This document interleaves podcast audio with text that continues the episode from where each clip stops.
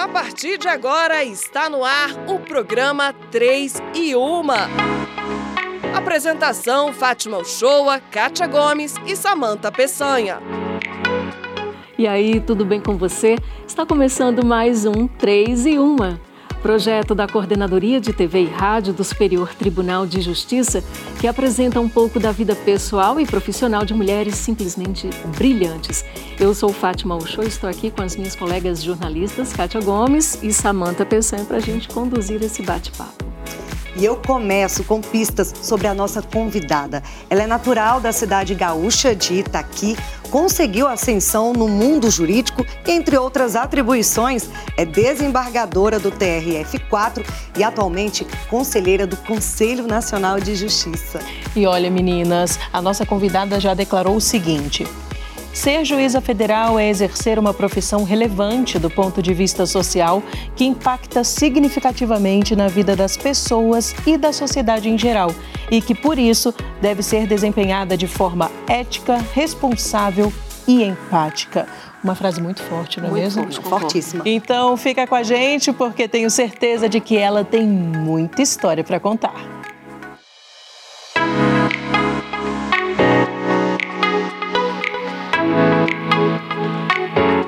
Nossa convidada de hoje já está aqui com a gente, desembargadora Salise Monteiro Sanchotene. Muito bem-vinda ao nosso programa 3 e 1. Que alegria contar com sua presença aqui. Obrigada pelo convite, uma honra estar aqui com vocês. Eu já assisti outros episódios e já vi que mulheres maravilhosas passaram por aqui, então é muito honra mesmo. A gente que agradece. Mais uma mulher maravilhosa por aqui, né, meninas? Exatamente. Obrigada. Então, é, desembargadora, a gente começa então falando ou querendo saber mais um pouquinho da sua, do seu lado profissional. Como é que surgiu a intenção de a senhora ingressar na magistratura? Eu, quando fui fazer direito, já passei por, por estágios na advocacia, no Ministério Público e, e vi que não queria ser advogada, né? Então, é, sempre optei assim por, por, uma carreira que me desse a possibilidade de decidir como eu queria a, em relação ao meu trabalho. E a magistratura acabou surgindo naturalmente. Eu inicialmente até achava que ia fazer carreira para o Ministério do Ministério Público, porque eu tenho um perfil eh, já mais combativo de não esperar tanto pelas coisas acontecerem, mas o destino é dessas coisas. Apareceu o concurso para magistratura, fui, fui me inscrevendo, já vinha fazendo para o Ministério Público há uns dois anos e acabei ingressando numa área que não era nem a que eu queria, que era federal. Eu estava estudando para a Justiça Estadual, que concentra muito mais é, direito da infância, né, ambiental, e acabei indo para a magistratura federal e no fim me realizei muitíssimo na magistratura federal. Assim que assumi, fui para a área criminal que é a área que eu atuei durante 23 anos como juíza de primeiro grau. Depois que fui para o tribunal, fiquei um ano só no previdenciário e depois consegui uma vaga no, no crime também. Então, estou há 30 anos praticamente na jurisdição criminal. Mas eu gostaria de saber se por acaso já pensou em seguir outra profissão. Acho que vocês já devem ter essa, Ah. essa- Eu cheguei a pensar na- em seguir uma carreira na área artística, assim, né? Eu gostava muito de música, de dança, de teatro. Durante a minha adolescência sempre fiz aula de dança, cantava, tinha grupo de música. Então foi, uma, foi um dilema, né? E eu também gostava muito da psicologia.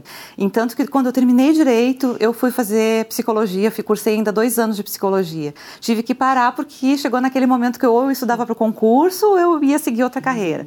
Mas eu sinto assim que ainda vou voltar para ela, ainda assim um Mas dia. todo magistrado tem um pouquinho de psicologia ali É, na, eu na acho que na área interpretação. criminal, É principalmente, isso. né? Fazer audiência, ouvir as pessoas, né? Ter uma escuta ativa, saber os mecanismos de defesa que as pessoas utilizam dentro de uma sala de audiência, isso foi bem importante para mim, assim. Eu acho que eu agreguei esse conhecimento na minha carreira.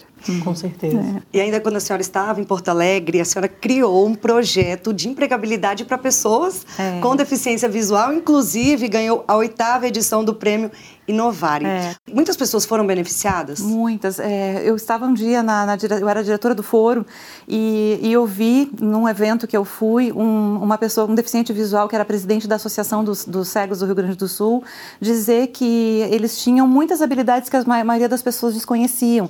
Eles eram muito atentos, então a, a audição deles era muito melhor que a nossa. Eles prestavam muito mais atenção em determinadas coisas do que nós, que usamos todos os sentidos, e eles conseguiam digitar com perfeição utilizando um sistema que eu não conhecia E eu estava naquele momento passando por uma dificuldade para fazer a degravação das audiências criminais, que naquela época a gente não podia agregar só o vídeo e o áudio no, no processo, tinha que degravar. E os servidores não queriam fazer isso, era uma, uma perda de tempo para os estagiários também que queriam, entravam no, na justiça querendo aprender, não queriam só ficar ouvindo. E aí eu disse para ele: ah, mas e quem sabe se a gente conversa sobre isso? E assim começou o projeto. E ele achou interessantíssimo, porque na verdade nós criamos naquele momento uma profissão para, para os deficientes visuais que não havia, não havia no Estado essas pessoas que acabaram se formando ali, a partir desse convênio, começaram a ser recrutadas no mercado privado, é, foram trabalhar na Assembleia Legislativa do Rio Grande do Sul também, porque lá havia, eh, os, os taquígrafos deram, deram lugar a, a essas pessoas, né, porque a, a, se deixou a taquigrafia para gravar as sessões e eles começaram a ter uma profissão e eles se diziam, eu sou degravador da Justiça Federal. É, então foi, foi muito interessante. Conselheira Salise, é, como a gente sabe, o judiciário é ocupado majoritariamente por homens. E a senhora está num espaço de poder dentro do judiciário. Como é que a senhora se sente? O que é que significa para a senhora ocupar esse espaço? Significa que nós ainda temos uma, um caminho para trilhar dentro do Poder Judiciário pela igualdade de gênero. Eu estou trabalhando também com essa pauta. Nós vimos que na base da carreira hoje nós somos 38% de mulheres, enquanto que na população brasileira nós somos mais de 51%. Quando nós ascendemos aos tribunais, nos tribunais de apelação, nós somos 25%. E, e quanto mais acima nos tribunais superiores, esse número cai para 18%. Então é uma pirâmide assim, e nós não conseguimos ultrapassar isso. Então há 10 anos nós acompanhamos esses números nós não crescemos nenhum ponto percentual com toda a campanha que se vem fazendo para nomear mais mulheres, para mais mulheres ascenderem aos tribunais. Nós não conseguimos nem subir um ponto percentual, passamos de 24% para menos de 25%. É, então, nós precisamos trabalhar a equidade de gênero, né? nós temos que ter representatividade, não é, não é razoável.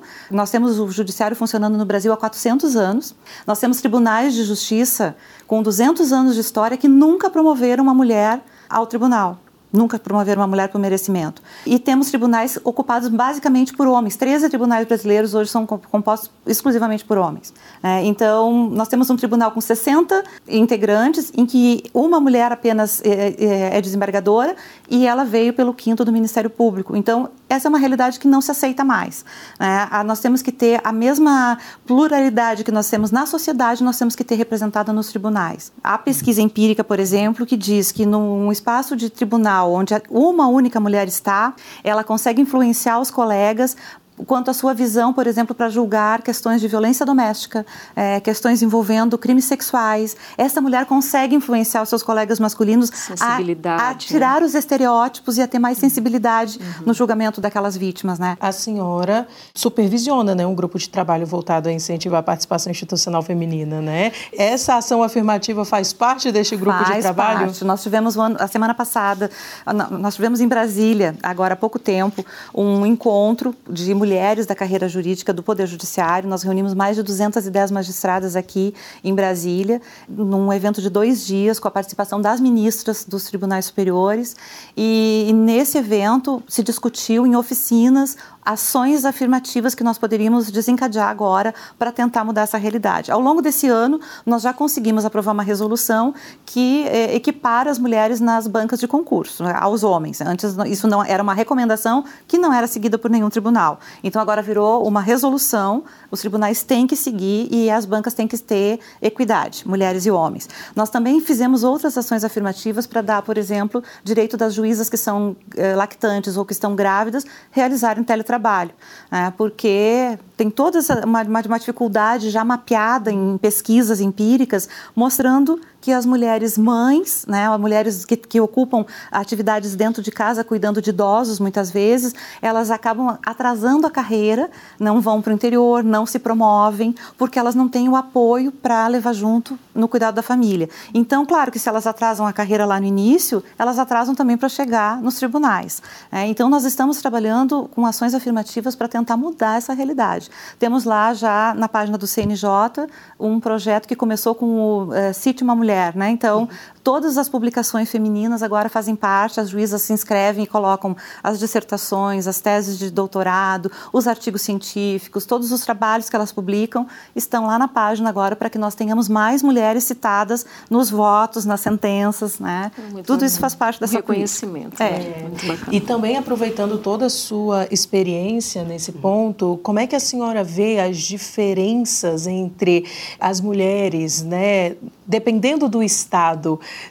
tem essa diferença muito grande quando a gente fala de questão de gênero, dependendo de qual estado essa mulher esteja?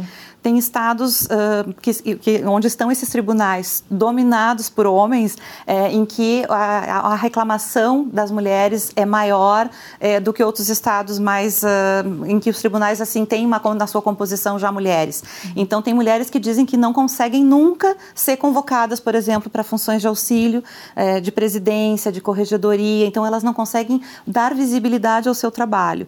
É, os juízes são convocados. Na hora de promover quem é que vai ser promovido? O juiz que passou por lá, que já foi convocado, que já, já teve condições de mostrar o seu trabalho, e a mulher que não foi convocada também não tem essa possibilidade, né? Então ela acaba ficando para trás. Então, alguns estados nós detectamos assim mais dificuldade na carreira, prosseguir e no ingresso de mulheres nos tribunais, mais que outros. Né? Uhum. A Justiça do Trabalho, por exemplo, é uma justiça que tem proporcionalmente mais mulheres que homens. Essa estatística que eu dei ao início, ela se refere à magistratura como um todo, né? Mas a Justiça do Trabalho, ela tem mais mulheres e a que tem pior eh, presença feminina é a militar e a federal, que eu integro, que vem na sequência. Né? Então, há diferenças regionais. Entre as suas várias atribuições também, é, desembargadora Salese, a senhora coordena um comitê que trata sobre assédios e discriminação no judiciário, que foi instituído no âmbito do Conselho Nacional de Justiça. Eu gostaria que a senhora falasse um pouquinho dessa sua missão. Esse é um trabalho muito interessante também, porque nós hoje não toleramos mais é, assédio e discriminação dentro do Poder Judiciário nos espaços de trabalho. E todos os tribunais brasileiros tiveram que instituir comissões eh, próprias, é, compostas por desembargadores, juízes, servidores, estagiários, ter é, terceirizados é, para é, ser uma composição multifacetada, de, de, forma que a vítima se identifique com qualquer um daqueles, daquelas pessoas para poder trazer o seu relato. Nós fizemos uma pesquisa neste ano no CNJ e, e revela assim que houve um aumento do número de casos relatados às comissões e, e o mais impactante é que nós temos um percentual altíssimo de juízas que se dizem vítimas de assédio dentro do Poder Judiciário. Um total de quase 15% das pessoas que responderam à pesquisa é, se identificaram como juízas, já tendo sido vítimas de assédio. Então, é um assunto que nós precisamos ainda seguir tratando, precisamos de campanhas, precisamos falar sobre isso, porque está acontecendo. Uhum. Agora, uma pergunta mais intimista, desembargadora. Uhum. A senhora já sofreu algum tipo de assédio, discriminação? Não, assédio não, mas discriminação eu vou dizer. No início da minha carreira, quando, quando eu fiz a, o concurso, naquela época ainda existia a tal da entrevista, antes da prova oral, que hoje o CNJ aboliu. Nessa entrevista, a banca recebia candidato por candidato. As mulheres do meu concurso todas foram arguídas sobre o que aconteceria com seus maridos se elas fossem mandadas a uma vara do interior. Enquanto que os, os homens que estavam fazendo a mesma prova, que também eram casados com mulheres que tinham professor, profissões médicas, dentistas na, na, na cidade, nenhum deles Não foi arguído sobre isso. A pergunta era dirigida exclusivamente às mulheres. Então, isso, véspera da pessoa entrar numa prova oral, que já, já tem toda uma carga emocional ali, né, ao longo de um concurso, isso é, é uma discriminação. Eu, eu vejo hoje claramente como uma discriminação. Que bom que essas entrevistas foram abolidas, porque isso realmente, há muitas mulheres ficavam ali. Muitas mulheres na entrevista já, já iam para a prova oral já sabendo que não, não prosseguiriam. E que bom que está havendo espaços para que haja denúncias. Assim, essa percepção eu vejo no caso de violência doméstica, uhum. não que uhum. os casos estejam surgindo agora, Isso. mas que estão aflorando As mais ainda porque há mais espaço. Também, né? Exatamente. Tem muita campanha para as mulheres saberem aonde elas podem se dirigir, delegacias Sim. especializadas, pessoas preparadas para esse acolhimento, né? Que não havia antes uma mulher entrar numa delegacia de polícia dominada por homens, então era só reproduzir o estereótipo daquilo que ela sofria dentro de casa. Então a, hoje a delegacia especializada ela tem uma, uma toda uma preparação para acolher a vítima, né? E encoraja que mais mulheres procurem o serviço. A senhora foi conselheira titular do Conselho Nacional de Política Criminal e penitenciária, não é isso? Poderia nos descrever como é que é a realidade das mulheres encarceradas aqui no nosso país e como é que está o sistema penitenciário também? É muito triste porque há, um, há, um, há estudos já muitos feitos, né, de que a mulher quando o seu marido ou o seu companheiro é preso, ela segue visitando, dando assistência e quando uma mulher encarcerada, ela é abandonada pela família. O companheiro nunca vai visitar, nunca dá o suporte, né? Então ela fica numa, numa situação de total abandono quando ela está encarcerada. E privada de, de, de, de atendimento médico em muitas unidades, isso é algo que está sendo reparado ainda hoje, mas nós encontramos unidades que não têm ginecologista, há mulheres que são encarceradas com filhos pequenos ainda amamentando, então a criança fica junto com ela, se ela assim o desejar, até dois anos, três anos. Então, assim, é, é uma situação muito deprimente. Assim, já visitei um presídio feminino lá no meu estado e visitei também em Foz do Iguaçu e é muito triste, assim, ver a, a, essa realidade. Então, todas as, as, campanhas que precisam ser feitas ali é, são no sentido de resgatar a dignidade daquela Sim. mulher, para ela se sentir novamente apta a voltar para o convívio social, né? Ela muitas vezes é arrastada para a criminalidade por conta do parceiro e acontece e depois se vê sozinha. E né? se vê sozinha, sozinha às vezes sem advogado, inclusive, porque o advogado vai defender o companheiro que foi preso e ela às vezes não nem isso tem. É. É, ainda sobre essa percepção e com relação ao público de mulheres trans detentas, como é a atuação ou como foi a atuação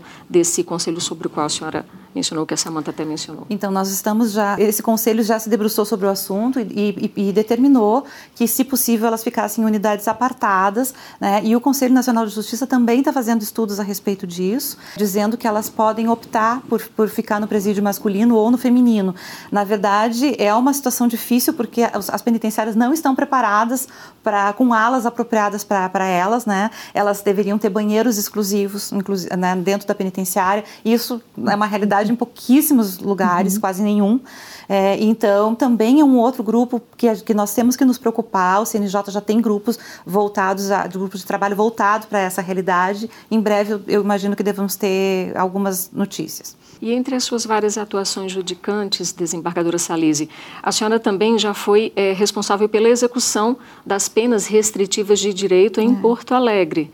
Eu queria que a senhora falasse um pouquinho desse seu trabalho, né? Foi em 2006, mas a senhora também se identificava com essa área, né? Eu, eu fiquei bastante tempo, né? Eu fiquei de 2006 até eu sair da vara, uhum. até 2016, acho 10 anos eu atuei. Uhum. E, e, era um trabalho que eu gostava muito, muito, porque nós chamamos de reeducandos, né? Os apenados que vão cumprir prestação de serviço. E eu, e eu, eu tinha que fazer interação com as entidades que iam receber esses apenados. Então, interagir com as escolas, né, de desmitificar, dizer que eu não ia mandar para lá uma pessoa violenta, uhum. né, porque, claro, crianças, não ia mandar para lá um, um, alguém que tivesse sido condenado por pornografia infantil, é, mas ver a interação dessas pessoas com as entidades e, e que depois de terminada a pena, muitas delas ficavam prestando serviço, porque se viam naquele serviço social que era obrigatório ao início, ficavam depois prestando de forma voluntária, porque viam as, dificuldades que as escolas públicas passavam. É, então, nós tínhamos lá técnicos de informática, professores que ficavam dando apoio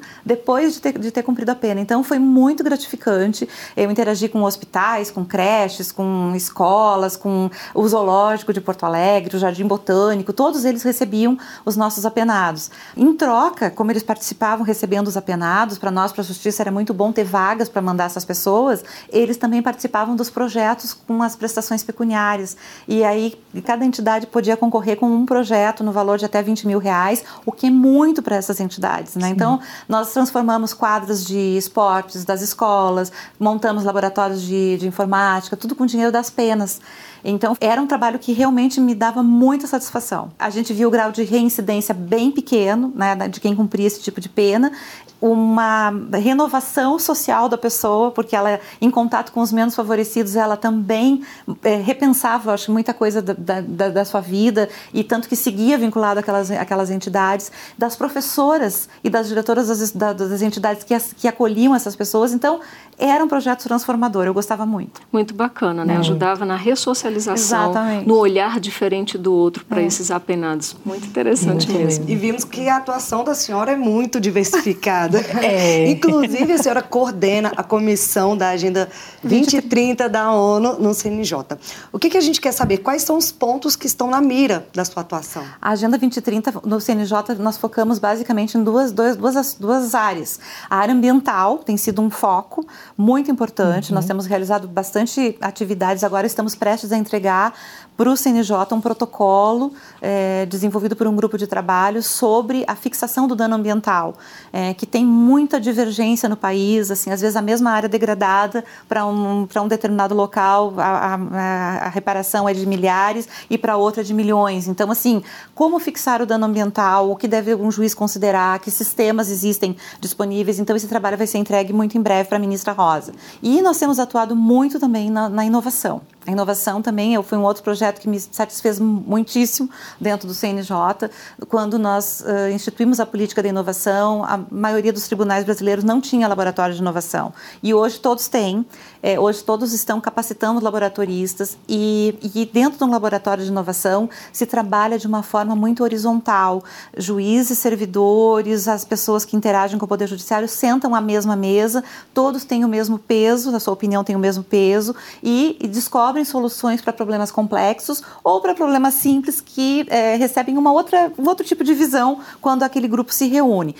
E nós temos no Poder Judiciário uma hierarquia muito firme, muito forte, né? Então, isso acaba fazendo com que a criatividade dentro do laboratório aflore. E as pessoas pensam soluções que não seriam encontradas na, da forma tradicional. Né? O, o, o, juiz mandando o servidor, o diretor do foro mandando no, né, na, nos seus servidores ali para determinadas atividades, e isso dentro do laboratório se constrói com ferramentas que são lúdicas e, e de uma forma mais rápida e mais efetiva. E agora, eu gostaria de saber se podemos conhecer um pouco mais da sua vida, só que fora dos tribunais. Podemos? Podemos, claro. Ah, então tá bom. Então, olha, já sabemos ah. que a senhora é casada e tem uma filha. Isso.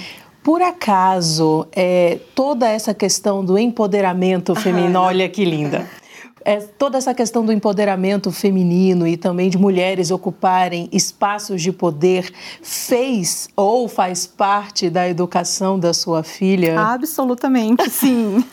Eu Porque certeza. é uma menina que já está com 27 anos, aos 25 já saiu de casa para morar sozinha, depois de ter morado um ano fora para fazer o seu mestrado nos Estados Unidos. E então é, é, super independente. Desde que saiu de casa, ela nunca mais nos, nos pediu ajuda, né? Então, assim, ela se vira. É uma menina politicamente é, bem posicionada é, com relação à profissão, ela participa de movimentos de jovens advogadas, né? Então ela trabalha com inovação também né, na, sua, na sua atividade e tem uma visão. Ela, eu aprendo muito com ela, muito hoje com ela. seus passos.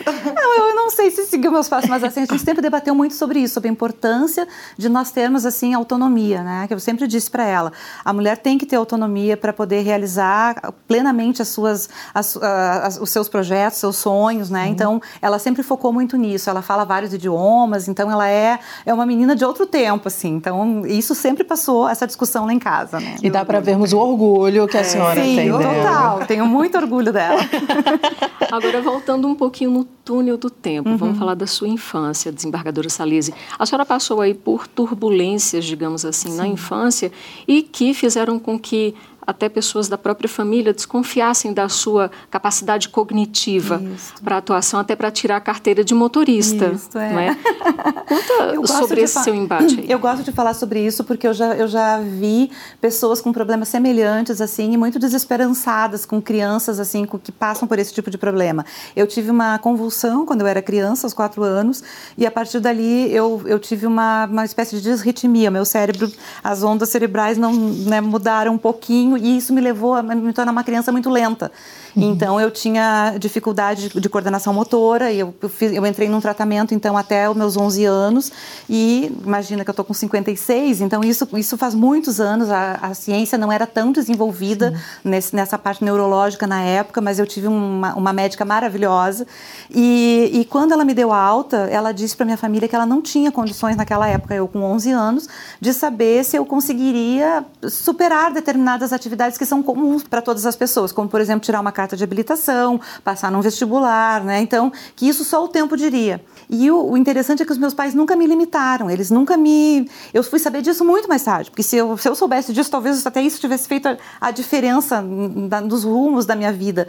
Mas como isso nunca foi algo assim que, que eles me, me dessem como limitação, o céu era o limite. Então, tudo que eu quis fazer, eles sempre me incentivaram. Todas as atividades que eu me meti, eu sempre tive em muitas atividades, né? Não é só agora na profissão.